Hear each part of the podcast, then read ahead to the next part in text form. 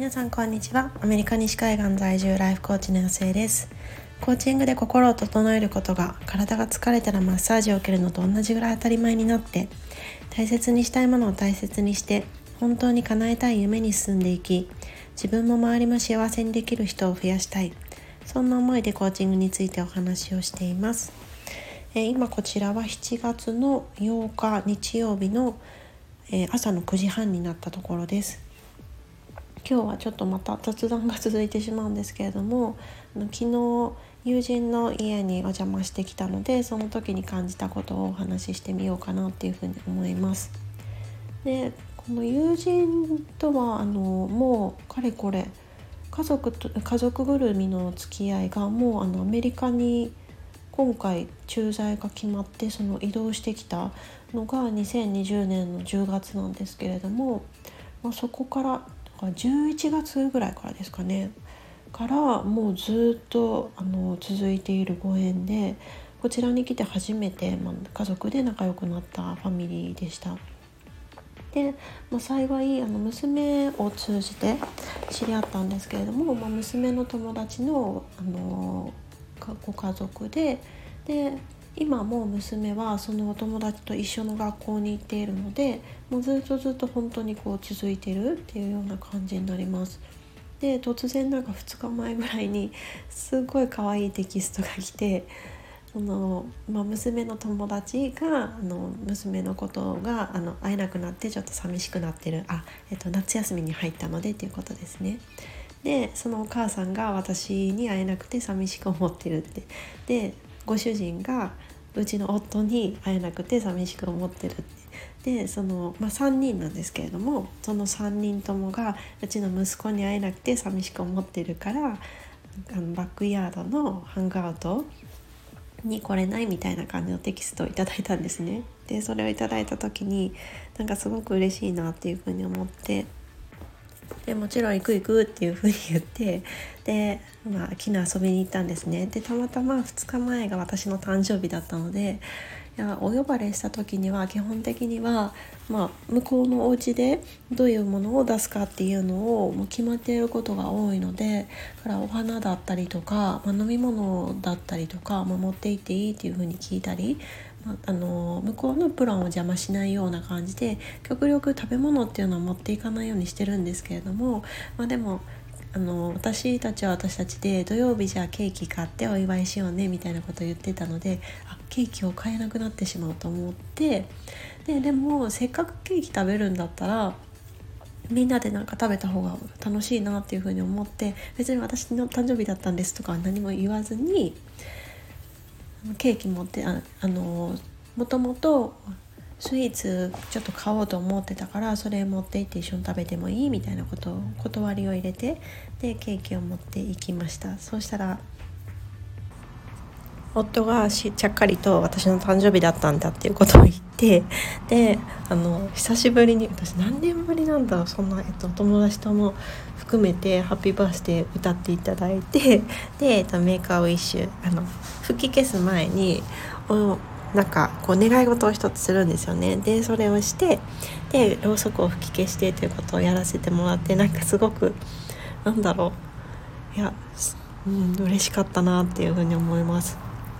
でまあそのご家族は、まあ、ちょっとあの高齢で出産されたんですよね奥さんの方が、まあ、40過ぎてから出産されていてなのでもうまあ、まだ奥さん40代なんですけども旦那さんの方はもう50代に入ってる方でから結構なんかもう人生の先輩みたいな感じなんですよね。でなんかいろいろこう話をしてで、まあ夫、夫とその向こうのご主人が結構仲良く喋っていて。なんだろうすごくなんかこうハマるとガンガンやってしまうような方でいろんな趣味を持っててでもうザ・アメリカみたいな感じでいろんなこう道具がお家にあってでなんかそれをこう多分見せたいんですよねで見せるとこう夫も夫で「おおすごい!」みたいな感じの、まあ、リアクションがすごいいい人なので、まあ、大阪人あるあるですけどなのでなんかそれで 見せてはなんか2人でキャーキャー言ってて。まあもちろん全然こう見てくれは違うんですけど女子高生が2人でキャッキャ言ってるみたいな感じで。なんか面白いなと思いながら見てました。でそうでお家の中にこうクライミングのツールがあるみたいなことを言われたので私てっきりボルタリング用の壁を、まあ、ガレージに取り付けたのかなって、まあ、そのくらい普通にやりそうな人なんであんなのかなっていうふうに思ったらなんかあのトレッドミルあの走るマシーンのあのボート版とかいろいろあると思うんですけれどもそれのクライミングバージョンみたいな感じでであのーこう関節に全然こう負担がかからずにでもなんか体幹を鍛えることができるんだみたいなこうすごいね説明をされていてでああなるほどっていうふうになんかそこだけだったらそうなんですけれどもだってなんかこういろいろまあ体を鍛えたりとかそういうことはやりたいというふうに思ってるけれどもでも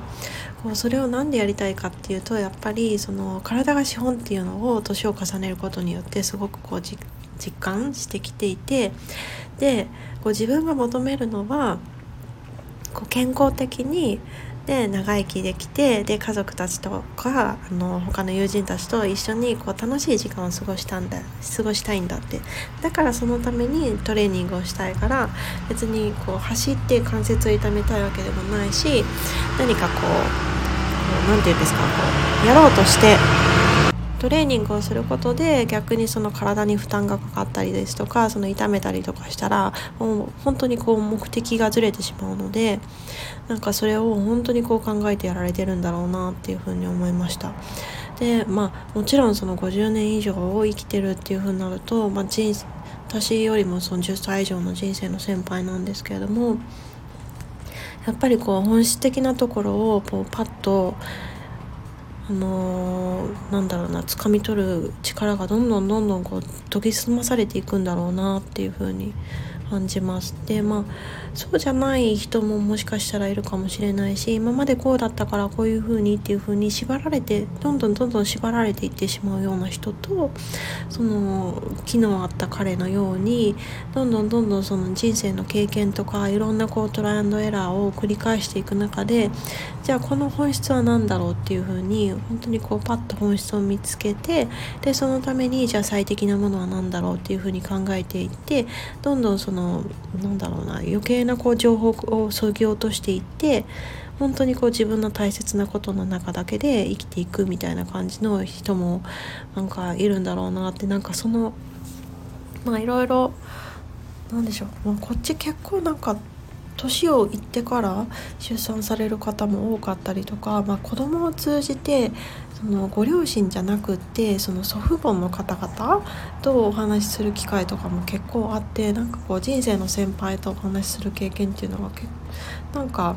こちらにあの引っ越してきてから増えたような気がするんですけれどもなんかこう2パターンに分かれている気がしてでなんか昨日お会いしたそのご夫婦の旦那様みたいになんかこう一見するとなんかちょっとまあ、そういう人って、まあ、ある意味自分にとって大切なものが本当にこう明確になっているからそれ以外のところにはなんかちょっと冷たいのかなみたいに見えてしまいがちなところもあるけれどもでもその分本当にこうもうね娘さんのことを溺愛していてすごいなそこまで言うこと聞いちゃうんだみたいなもう本当になんか後でねとか待ってねとかこの子言われたことないんじゃないかなぐらい溺愛されてる娘さんなんですけど。本当にそのその子と一緒にこの時間を過ごすために自分が何ができるのかどういう風にしたらその時間がもっと輝くのかみたいなことを本当にこう前向きに前向きにというか真剣に考えていらっしゃる方でそうなんかあこういう風になっていきたいなっていろいろなものをこうまあ、身につけてしまってというかいろいろなものを抱え込んできている気がしてしまっていて自分なりに。でなんかちょっと身動きが取れづらくなったりだったりとかこれやったらこうなるよねみたいにこう自分の中でこうやってもいないのにこう考えてしまうことが増えている気がするのであそうじゃなくってこうやってこう経験を積み重ねることでもっともっとこう軽やかになっていく。そんな風になっていきたいなっていう風に改めて昨日なんかそのご主人と話していて思いました。でなんかいろいろ多趣味な方で本当にこう話してて面白いんですけどでもそれも別にこう何かネットで調べたことを言ってるわけでもないし本当になんかこうフットワーク軽くこれやってみたけどこうだったみたいなこともうなんか経験を話せるってやっぱりこう経験を話すってすごくこう聞いていても惹かれるしで多分自自分自身絶対楽しいと思うんですよね。すごい楽しそうにお話しされるしそうだからこういろんなことがバーチャルでできてしまうこう今だからこそやっぱり自分自身で経験するっていうのは自分も大事にしていきたいしでさらに誰と経験していくのかっていうのもすごく最近大事にしていきたいなっていうふうに思っていて、まあ、昔もともともう自分一人で何でもやりたいっていうタイプだったんですけれどもでもやっぱりこう人とのつながりの中での方が楽しいことも一緒にシェアできたらもっともっと楽しくなるしそうなんかちゃんとこう人とのつながりの中で経験をしていくっていうのがやっぱりこう自分の中でテーマとして掲げていきたいなっていう風に感じました。ということで今日はちょっと雑談的に人生の先輩10年以上先輩の方とあの一緒に過ごしていて感じたことっていうのをお話ししてみました。どなたかの考えるきっかけになっていたら嬉しいなっていうふうに思います。なんかちょっと週末は週週中こうバタバタしている関係で週末はもうがっつり家族時間にしようっていうふうに思っていてなかなかこうスタイフ撮ったりとかインスタとかができてなくて昨日もちょっと飛ばしてしまったんですけれどもやっぱりこうやってこう経験したことを話すことで自分の中でもまとまるしでああこれやっぱりこうテーマにしたいなとかあこの部分課題だなとかあこの部分は宿題にしていきたいなみたいなものも見つかりやすいのであのゆるゆると続けていきたいと思うのでここまであの聞いてくださった方はこれからも聞いてくだされば嬉しいなっていうふうに思います。ということで皆さん今日も素晴らしい一日にしていきましょう。